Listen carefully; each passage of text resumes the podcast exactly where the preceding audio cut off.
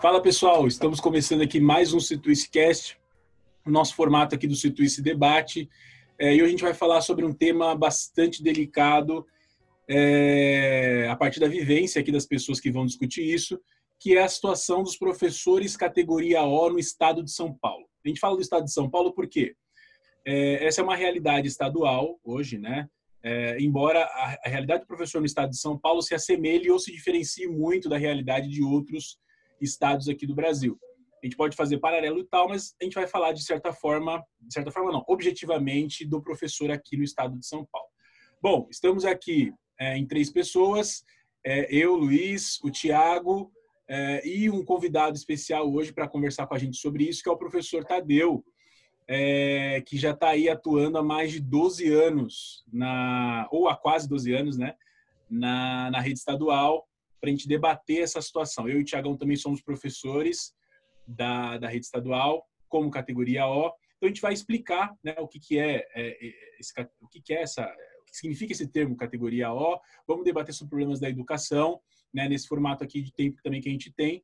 É, apesar de ser um tema grande, a gente vai tentar aí é, focar no, no, nos principais pontos. Bom, só para apresentar o Tadeu rapidamente, ele é formado em História pela Fundação Santo André, ele é professor de História né, no Estado.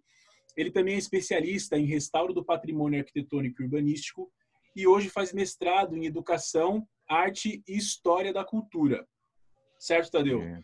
Tudo bem com você? Que, que, como é que é a sua vivência aí da, de categoria O que você, que você quer expor aí no primeiro momento? Não, então, categoria O é uma, é uma nomenclatura, como você mencionou, própria e particular do estado de São Paulo. Esse tipo de diferenciação em outros estados não ocorrem. Não ocorrem. E o categoria O, como entrei no estado desde, em fevereiro de 2009, 2008, 2009, não existia. O que existia era o professor efetivo, que é o professor que prestou concurso público e passou e assumiu suas aulas. Existia um, um professor chamado OFA, que era como se fosse o, o F de hoje, e os professores eventuais ou os professores que, que eram ingressantes. Exemplo, eu entrei não tenho aula, eu sou eventual. A partir do momento que eu peguei a aula, eu me transformava em um OFA. O OFA tinha as mesmas os mesmos direitos que os professores que os professores efetivos, só não tinha a estabilidade. A uhum. partir de 2009 é que o governo de São Paulo, ele através de uma de uma jogada de manipulação, ele dividiu a categoria dos professores em efetivos, F e O. Se até janeiro, janeiro não, se até junho de 2009 o, o professor não tinha aulas atribuídas, esse professor ele se tornaria um categoria O. Aquele professor que tinha aula atribuída tornaria-se um professor F, com algum tipo de estabilidade qual o tipo de estabilidade que o professor F tinha naquele momento. Se ele não conseguisse pegar aulas na atribuição de aula, que era sempre no começo do ano, ele já teria garantido 12 aulas de permanência.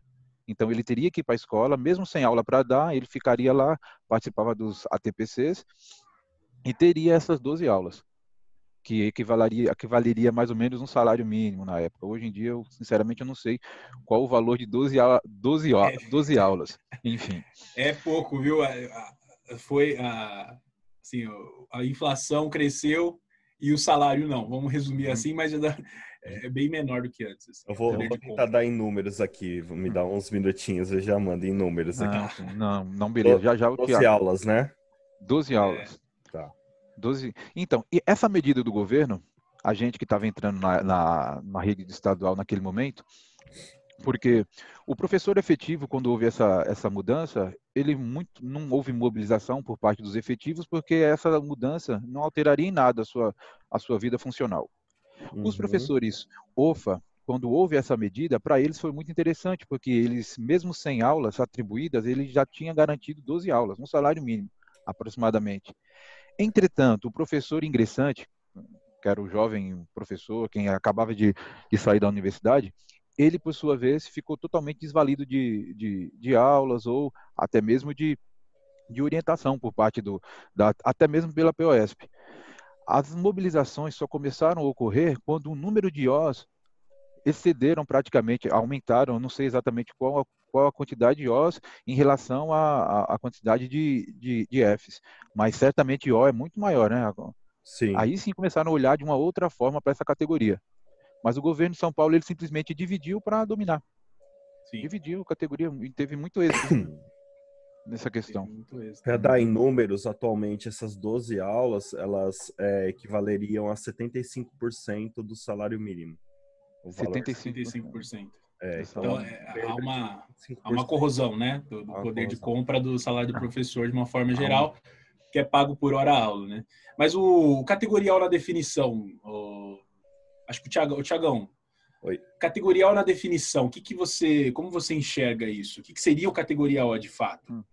Categoria O é, é um contrato, então é, é um professor que atua no Estado, porém ele não é concursado. Então, ele não tem estabilidade, ele não tem progressão na carreira, ele não tem alguns, é, entre aspas, alguns benefícios e direitos que o professor efetivo uhum. tem. Então, esse, esse professor categoria O, não necessariamente ele é formado na área em que atua. Então, pode ser um professor que é formado numa área correlata, não necessariamente uhum. ele tem a licenciatura. Se para a gente fazer um, uma explicaçãozinha rápida, ele pra... pode ser licenciado, mas não. pode não ser licenciado. Pode não. É, Para você trabalhar como professor, é, acho que isso é, é interessante dizer. Ser professor é uma profissão. Para ser uma profissão, você se forma para ser professor. Né? A tal qual o médico se forma para ser médico, o engenheiro se forma para ser engenheiro. Porém, a, no Estado, nesse modelo de contratação, eu posso ser um engenheiro, que é o meu caso. Eu estava estudando engenharia e estava atuando como professor.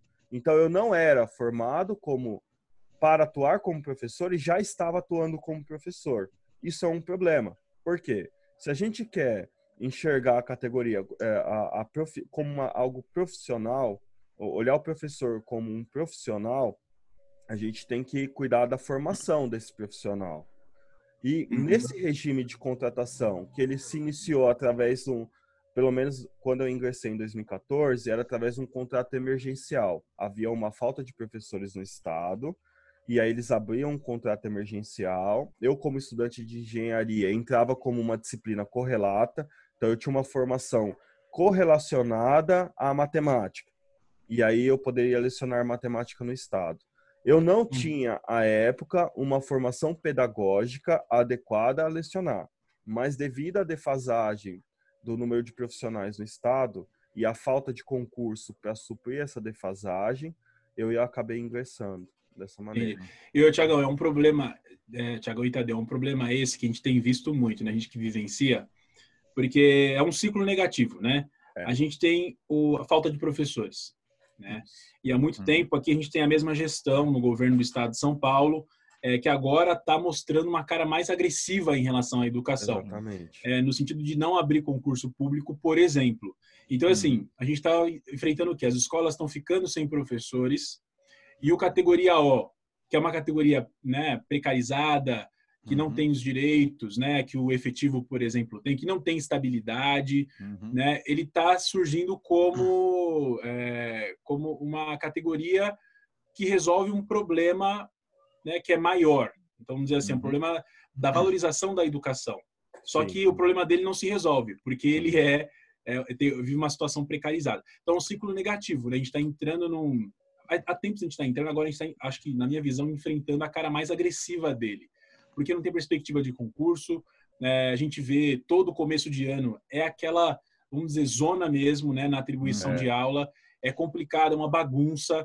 Os professores Sim. ficam o dia inteiro na atribuição, às vezes não atribuem num dia, tem que vir no outro dia para atribuir. Os categoria O, inclusive, são os últimos a pegar aula nessas atribuições nas regionais, nas diretorias regionais de ensino, né?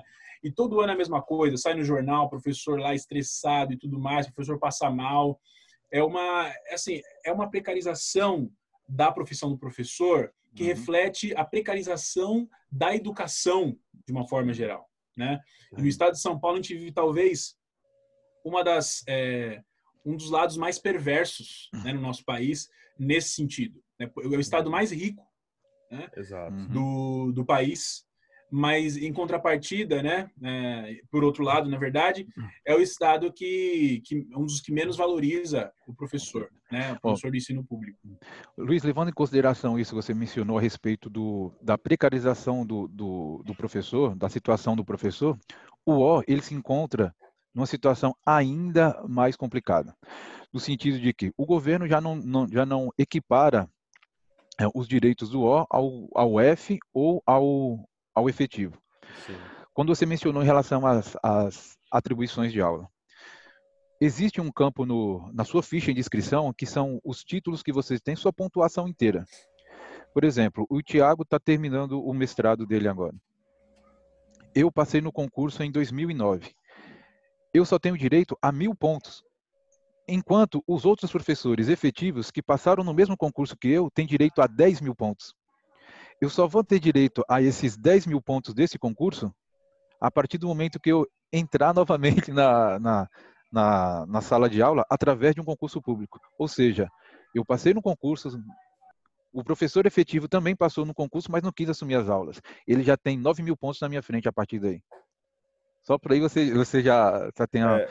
E, e pelo que me consta também, Tiago, uhum. o, seu, o seu mestrado, ele só vai, esses cinco pontos, só vai ser contados a partir do momento que você se efetivar também. É, ou não? Ou ele. Não, é, eu consigo incluir a pontuação do mestrado, mas acho que é legal falar o que, que são esses pontos que a pontos. gente cita. Hum. É, quando você ingressa no Estado, é, há um ranqueamento dos profissionais. Isso. Esse uhum. ranqueamento é feito, a gente fala essa tabela de pontos, né? Que o, o Tadeu mencionou dos, dos 9 mil pontos, dos 10 mil pontos. Uhum. Esse ranqueamento ele é feito em cima da, do tempo do qual essa pessoa já prestou serviço ao Estado. Então, há um cálculo, é, a quantidade de dias do qual eu tenho um vínculo com o Estado, é, é, há uma multiplicação por um fator 0,2 uhum. alguma coisa. Uhum. Essa multiplicação ela me gera um número. Então, por exemplo, eu tenho aproximadamente 4 mil, 4 mil pontos é, é a minha uhum. pontuação atual. Eu atuo desde 2014, com exceção de 2016 que eu fiquei fora da rede. Ao longo desse tempo que eu trabalhei no estado, vai sendo multiplicado esses pontos e, e vão sendo somados. Há um ranqueamento geral, então é escalonado. Os professores que têm maior pontuação, eles vão para atribuição e escolhem primeiro a escola que querem trabalhar. Quando a gente fala em escolher, é uma escolha, mas não é necessariamente uma escolha. O professor categoria O, ele, ele escolhe após todos os professores efetivos, ou seja, todos os professores concursados. É o último, né? Isso. Logo após vem os professores categoria F, que são os, os estáveis. estáveis, obrigado, que o Tadeu uhum. mencionou. E por último, o professor categoria O.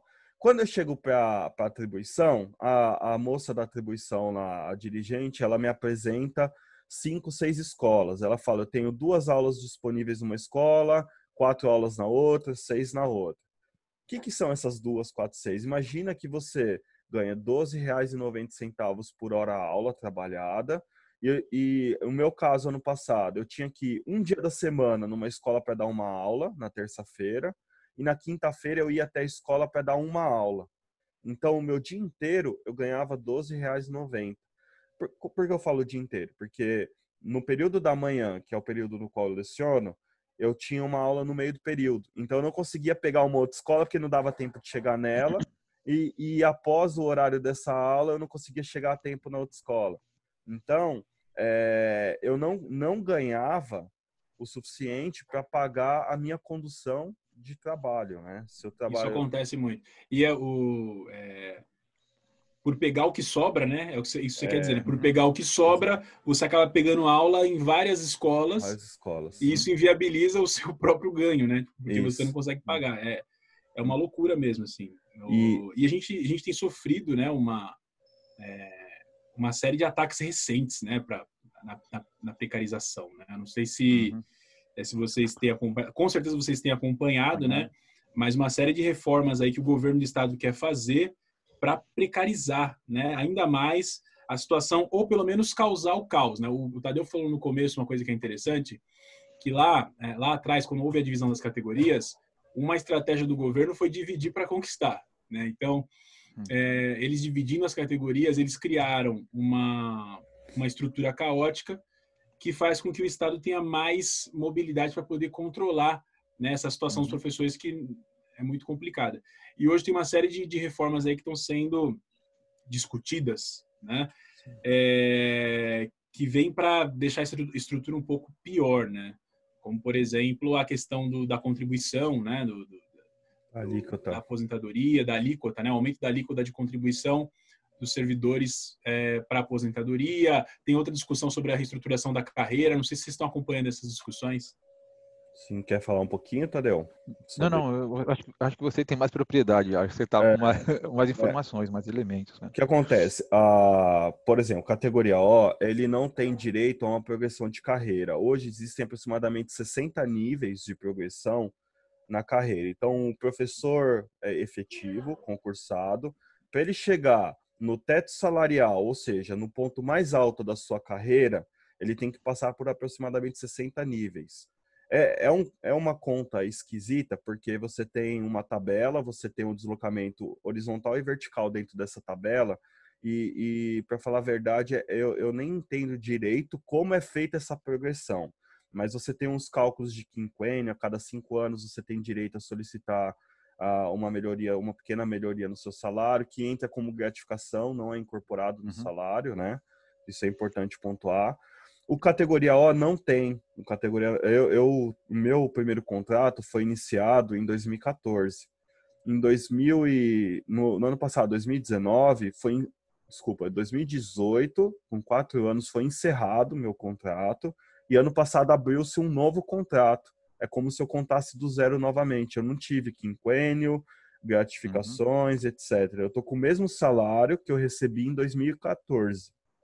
Exatamente. Aí você aumenta de 11 para 14% a alíquota, então eu já tenho uma perda para para aquele aquilo que aumenta o preço constante, como chama, Luiz? O okay. Em que sentido? As coisas sobem um preço, eu tenho uma perda do meu poder de compra. Qual que é o nome? Ah, inflação? Inflação. Fugiu o nome, velho. É porque ele não sofre as influências. Ele não sofre as influências da inflação, então é um nome que ele nem é... conhece. É, ou, é, é uma, uma, coisa tão traumática na vida, na nossa vida de professor, que a gente acaba, nossa mente acaba deixando um pouquinho assim escondido. Sim, sim. Então assim, de 2014 para 2020, eu tive uma perda do meu poder de compra através do aumento da inflação.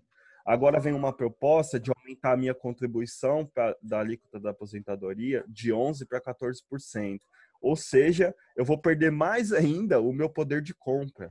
Então, assim, quando você pensa no professor da rede estadual, é, qual é o profissional? Porque, de novo, vamos olhar para a questão do professor como um profissional. Qual é o profissional que vai ficar no Estado trabalhando, tendo uma condição de salário que está sendo, é, sendo corroído pela inflação todo ano, tendo essas questões de trabalhar em três, quatro escolas, muitas vezes você pega duas aulas numa escola num dia, duas no outro. Trabalhar em várias escolas tem essa questão do professor, mas tem a questão do aluno. Quando você está numa escola, você prepara a sua aula, você prepara de acordo com a comunidade escolar daquela escola. Então, não adianta eu pegar uma escola da zona rural de São Bernardo do Campo e querer aplicar aquela mesma aula do mesmo jeito dentro de uma escola perto do centro. O público é diferente, a perspectiva é diferente, você tem que fazer uma adequação. Quando você trabalha em quatro unidades escolares, é muito difícil você fazer essa adequação, porque você não tem tempo. O seu tempo de preparar essa aula, você está em deslocamento. Você está saindo de uma escola indo para outra, uma escola indo para outra é, o professor acaba padronizando porque ele não tem outra opção. Então, assim, não é só um impacto financeiro, é um impacto na qualidade da aula, na qualidade da educação. Ô, ô Tiago, outro, outro ponto muito importante em relação a essa instabilidade uhum. é a questão de você, no primeiro ano, você faz um, um excelente trabalho com determinadas turmas em uma escola, o trabalho está fluindo, os alunos ah, se adequaram ao seu modo de dar aula, e no ano seguinte, esse trabalho é interrompido abruptamente por conta de que você não conseguiu as aulas naquela escola que você trabalhou o ano anterior. Né? Sim, isso é. para mim é um dos isso para mim é um dos piores malefícios que que é a categoria O, fora toda a precariedade da, do salário, do, da estabilidade é, profissional. Essa ruptura é o que mais estraga, é o que mais atrapalha na, na vida do professor na categoria O, nesse sentido. É, porque na atribuição, né, quando chega a época de atribuição de aulas, os professores efetivos da escola escolhem as aulas, né, uhum. né, na escola. Então, quando é, eles pegam as aulas e tudo mais, o categoria O tem que ir na diretoria de ensino para pegar as uhum. aulas. Então, assim, é muito difícil, na verdade, é, dele conseguir pegar as mesmas turmas na mesma escola. Então, isso que o Tadeu está falando é, tipo, é, é, realmente trágico, porque a continuidade não existe. A continuidade do trabalho, que é importante na educação também, é, ela acaba sendo quebrada, né? Então, é, é realmente, não, é, um, é um ciclo, são várias pontas, assim, que vão fazendo a roda girar, a espiral né, negativa vai girando cada vez mais para baixo. É a aula que é prejudicada, é o professor que é prejudicado, é a escola que é prejudicada, né? Usar, é. tipo, todo mundo é prejudicado nesse ciclo que está formado aí. É uma coisa muito é.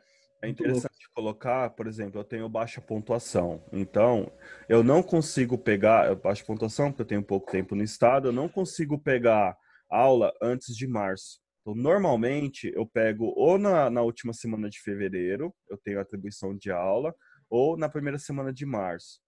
Eu demoro aproximadamente dois meses para receber o meu primeiro salário. Por quê? Porque o fechamento do mês ocorre após os, os 30 dias do mês. Então, por exemplo, trabalhei o mês de março, a folha de pagamento é fechada na primeira semana de abril e eu recebo em maio. Então, quando você é a categoria O, você espera todo mundo se alocar, o professor efetivo, o F, etc. Quando chega a sua vez de escolher, você não pega a aula, você começa a trabalhar naquela escola a partir de março. Os alunos que estavam sem professores, eles já, já ficam até março sem professor. Ou Muitas vezes é um professor que pegou aquelas aulas porque ele foi obrigado e ele está com várias escolas diferentes e ele rompe aquela escola e ele vai para uma outra porque ele consegue aumentar a carga horária de determinada escola.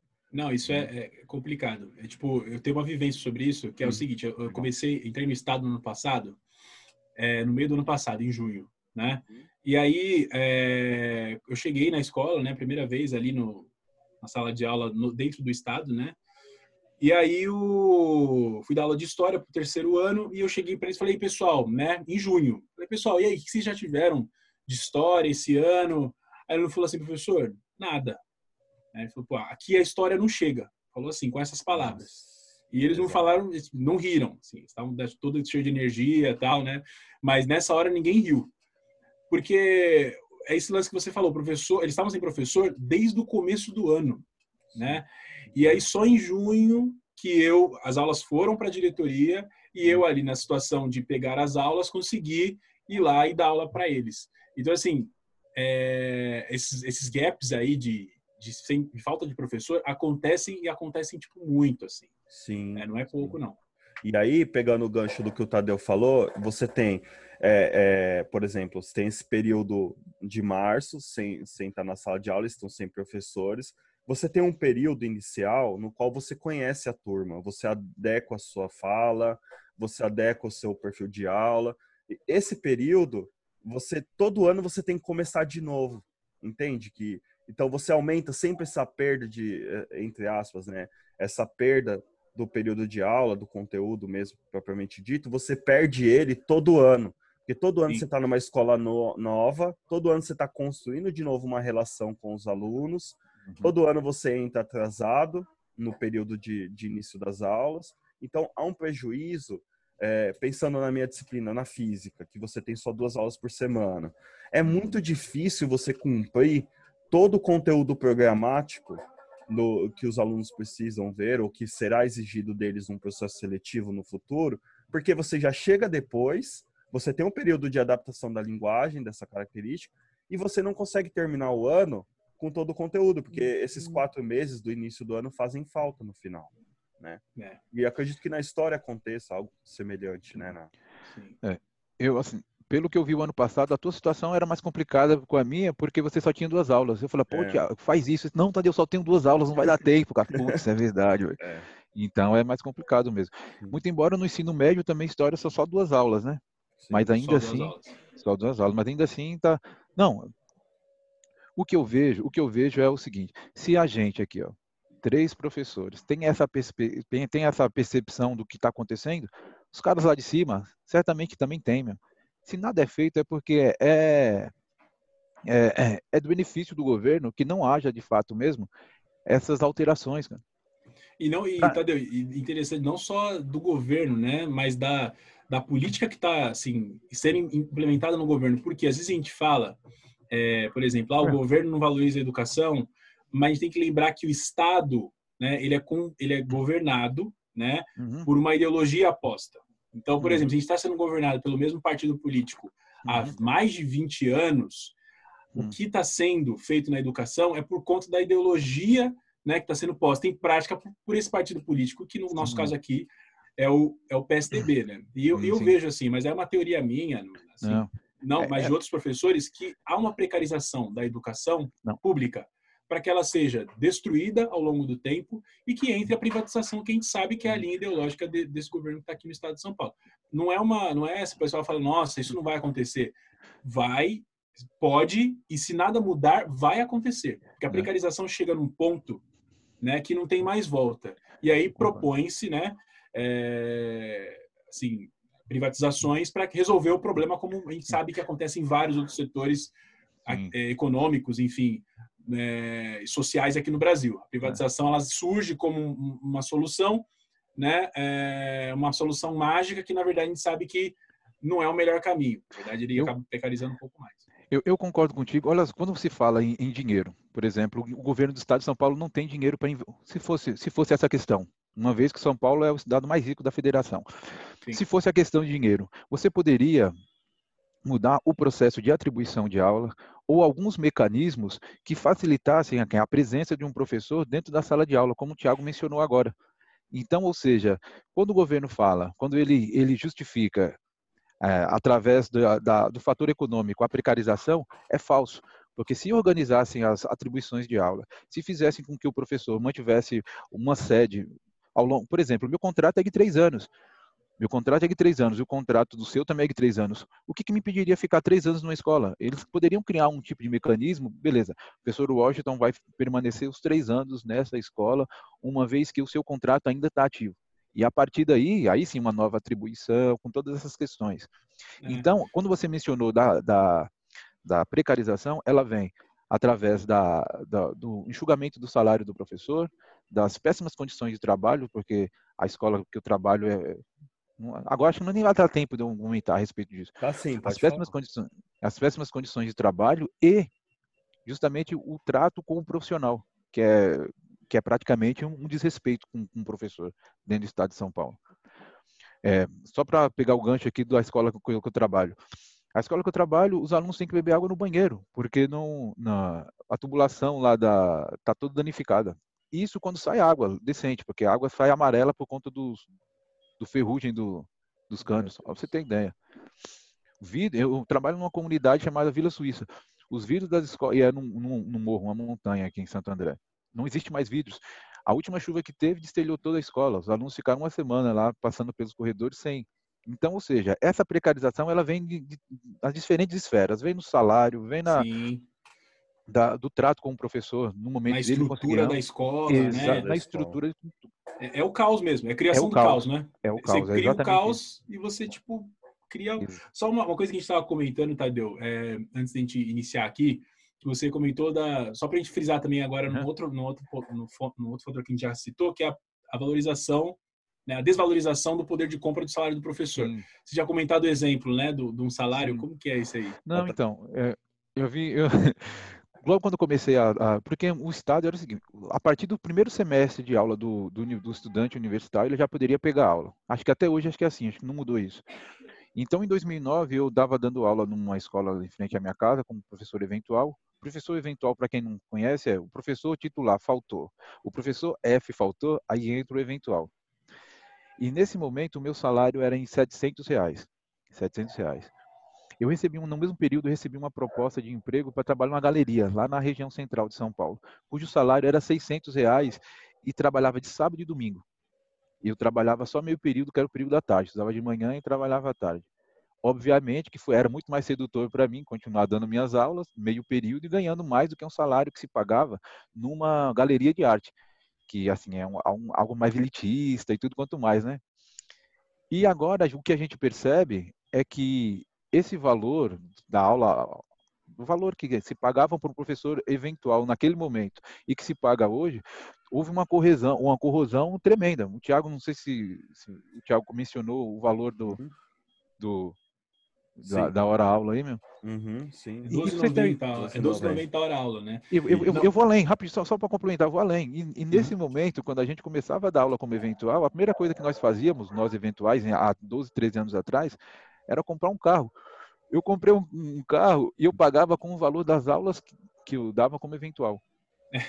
A prestação do carro era 260 reais. Eu estava tirando 700, falei, beleza, vou comprar um carro aqui. Você vê, é o lance, é o, só que hoje a gente, com essas mesmas aulas, eu arrisco dizer aqui, não precisa fazer muita conta para saber isso, se não houve hum. reajuste, hum. a gente continua recebendo esse mesmo valor isso. nominal, é que ele. não é um valor real. Por quê? Porque a hum. inflação aumentou todos os outros preços, né? Só que isso. o salário, é, ele não aumentou. E isso é interessante citar, frisar, que é uma realidade muito mais, é, assim, uma situação ruim, muito mais acentuada na situação do professor categoria O, por quê?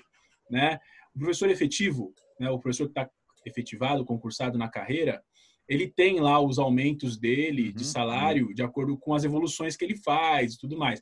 Então, a, por exemplo, eu estou falando de uma realidade de é, 10 anos atrás. Professor que ganhava 10 anos atrás isso, se ele fez as evoluções corretamente, né, ele consegue hoje ganhar um salário maior. Né? Mas um categoria O, que ganhava esse valor há 10 anos atrás, por ele não ter a chance de fazer as evoluções, por conta da instabilidade e tal, hoje ele ganha a mesma coisa. A mesma coisa. Então, é, é muito, muito complicado, né? Com a soma da inflação de 10 anos para cá, mais de 60%, 80%, não teve mais ou menos de inflação? Aí esse índice eu não saberia dizer. Mas, mas... Não, eu também não sei dizer, mas se você fazer a somatória da inflação durante o longo desses 10 anos, acho que já bate uns 80%, não bate, Thiago? É, na verdade, o que a, a, Vamos pegar os dados da POSP, né? É. A POSP fala em 29% de, de reajuste para que a gente não. para que a gente tenha a reparação das perdas. É, então acho que eu exagerei um pouco. Né? É. 80%. Ah, sim, acho que você é. pegou o índice acumulado, né? É. Mas enfim. enfim. Ah, Mas ainda assim. So, sobre isso, acho que é legal a gente pontuar que teve até um post recente do Citus falando sobre a fala do, do atual governador, dizendo que o professor ganha bem, que não paga professor para tomar suco de laranja, etc. Né? Não vamos dar tanto igual para esse cara aí. É, Existe a lei do piso salarial, uma lei que foi, foi assinada agora no final do ano passado, que ela institui o valor de 2.800 e, e uns quebradinhos para a pessoa que trabalha até 40 horas sema, que trabalha 40 horas semanais, hum, tá? É, para adequar esse valor do piso salarial no estado mais rico da federação, que é o estado de São Paulo, nós precisaríamos ter 12% de aumento no salário que, que o governo do estado tá, tá. Qual é a proposta? É um abono. Então, esse valor dos 12% vai ser incorporado no salário mensal como um abono. Ele não entra para cálculo de 13 terceiro salário, para cálculo de férias, para cálculo de aposentadoria. Então, assim, não é, um, é um aumento fake. Não, é, é um aumento fake. É. É o jeitinho brasileiro aplicado pelo Estado sobre o salário do professor para não pagar o mínimo que o professor tem que receber numa lei do piso salarial. O piso salarial é o salário mais baixo que aquela categoria tem que receber pelo trabalho prestado, pelo serviço prestado. Eu chego a dizer que é o jeitinho PSDBista de governar. Isso! Porque, porque Eu Maranhão... acho que é mais próximo. É, é melhor, melhor, melhor. É melhor, Isso. melhor. O jeitinho da destruição da educação. Né? Exatamente. Né? É complicado. E, eu te, e tem uma coisa interessante, a gente encaminhando para o final aqui, mas que é um ponto importante, que às vezes a gente enxerga muito, a população de uma forma geral, no senso comum, que o professor, ser professor, é uma, é uma missão. É um negócio assim, eu sou professor, uma missão e tal, eu luto pela educação e tudo mais. Isso é complicado porque a gente tem que passar a enxergar o professor como um profissional, né? Uhum. Um profissional que tem que ter seus direitos atendidos, um profissional que tem que ser respeitado, e, enfim, em todos os sentidos, né? valorizado e tudo mais. Se a gente encara como missão, missão, missão, o profissional né, fica em segundo plano. Então, todos esses problemas que a gente está falando aqui, eles continuam. Então, é uma questão de percepção sobre a, sobre a, a, a atuação Carreira. do professor que precisa ser desmistificada. É, eu gosto de falar que o professor, a, a, profissão de professor não é sacerdócio, cara. E... Não é. é. Exatamente. Não é profissão. É. Exatamente. Então, não, mas em, tudo isso e tudo isso vem porque ao longo desses anos o professor já teve outras nomenclaturas, né? Educador, professor, tá entendendo? Sempre tirando a, o caráter profissional da, da, da, da profissão mesmo do professor. É, e se discute muito pouco, né, na verdade, assim, sobre, sobre a importância disso, né? A gente é, acaba... A, desmistificação, a, a, a mistificação, na verdade, vem porque se debate pouco nesse sentido, de encarar como profissional, politicamente, né, e até teoricamente. Né? Eu penso assim, da mesma forma que para você ser um médico, você tem que ter algumas habilidades, por exemplo, não ter medo de sangue, não ter certas, certas fobias, para você ser um professor, você também precisa ter certas habilidades. Sim. Só que essas habilidades, elas são confundidas com sacerdócio. O fato, o fato de eu, eu conseguir lidar com um jovem, com um adolescente ou com um adulto, ou eu conseguir ter uma boa didática em sala de aula, me expressar corretamente e fazer ser entendido, isso não quer dizer que, que eu tenho é, esse dom e simplesmente esse dom, porque eu nasci com esse dom, eu é. não preciso ser valorizado profissionalmente. Sim, exatamente. Porque dentro da universidade você tem as, as disciplinas pedagógicas, tem as didáticas. Então, é, a então, visão seja, da profissão é, é Exatamente, essencial. exatamente. Então, é, eu acho que assim, a gente passou aqui por vários problemas é, enfim, Sim. poucas é, soluções, porque realmente é uma discussão muito travada, essa que a gente tem da educação aqui no estado de São Paulo. É, arrisco dizer no Brasil de uma forma geral, salvo algumas exceções, né, que de alguns estados, por exemplo, o Maranhão hoje está sendo é, o líder nessa discussão sobre valorização do professor e tudo mais. Isso é uma discussão que a gente pode fazer em outro, é, em outro podcast, Sim. até pela conta do formato, até por conta do formato do nosso tempo aqui, mas acho que deu para entender, né? A gente falou sobre categoria O, falamos sobre os problemas ali básicos da profissão, o ciclo negativo que é construído, né? Uhum. né nessa lógica perversa aí, tanto para professor quanto para aluno, quanto para a escola de uma forma geral, e também no fim para a sociedade, né? Porque se a educação não funciona da melhor forma possível, que retorno é, a sociedade tem nisso. Então, eu queria aqui agradecer a presença do Tadeu, né, o nosso Opa. convidado especial. Obrigado aí, Tadeu, por participar. É... Cara, eu que, eu que agradeço, foi boa uhum. pra caramba a discussão. Teria, é, existem elementos e assuntos para terem outros podcasts, porque é, foi um tempo eu, eu achei muito reduzido também. Estava até um pouco nervoso e tudo mais, foi legal pra caramba. É, reduzido. Não, foi... a gente pode fazer mais. Não, aí ter, muito... vão ter mais outros temas para a gente não, debater aqui. Não, você vem junto para a gente debater. Sem não, problema. foi bom pra caramba. Qualquer coisa eu pego até uma eletiva para ver como é que funciona aí, para a gente poder. ah, é, a gente legal. pode debater sobre as eletivas uma, um dia. Boa, boa. Ia ser interessante. Mas, mas de qualquer Beleza, maneira, agradecer eu... também o Tiagão aí e tal. É e é isso, gente. A gente encerra por aqui hoje. Não esqueçam, claro, também de acompanhar nosso conteúdo aí no, no Instagram, no, no Facebook. Esse vídeo aqui da gravação vai ser disponibilizado no YouTube. É, e também o áudio né, do podcast vai ser disponibilizado no Spotify e em outras plataformas. Tudo bem? Beleza, então, gente. Obrigado aí. Obrigado, Valeu, mais uma vez. Até mais. Até a próxima. Valeu. Valeu, obrigado. Valeu. Tchau, tchau.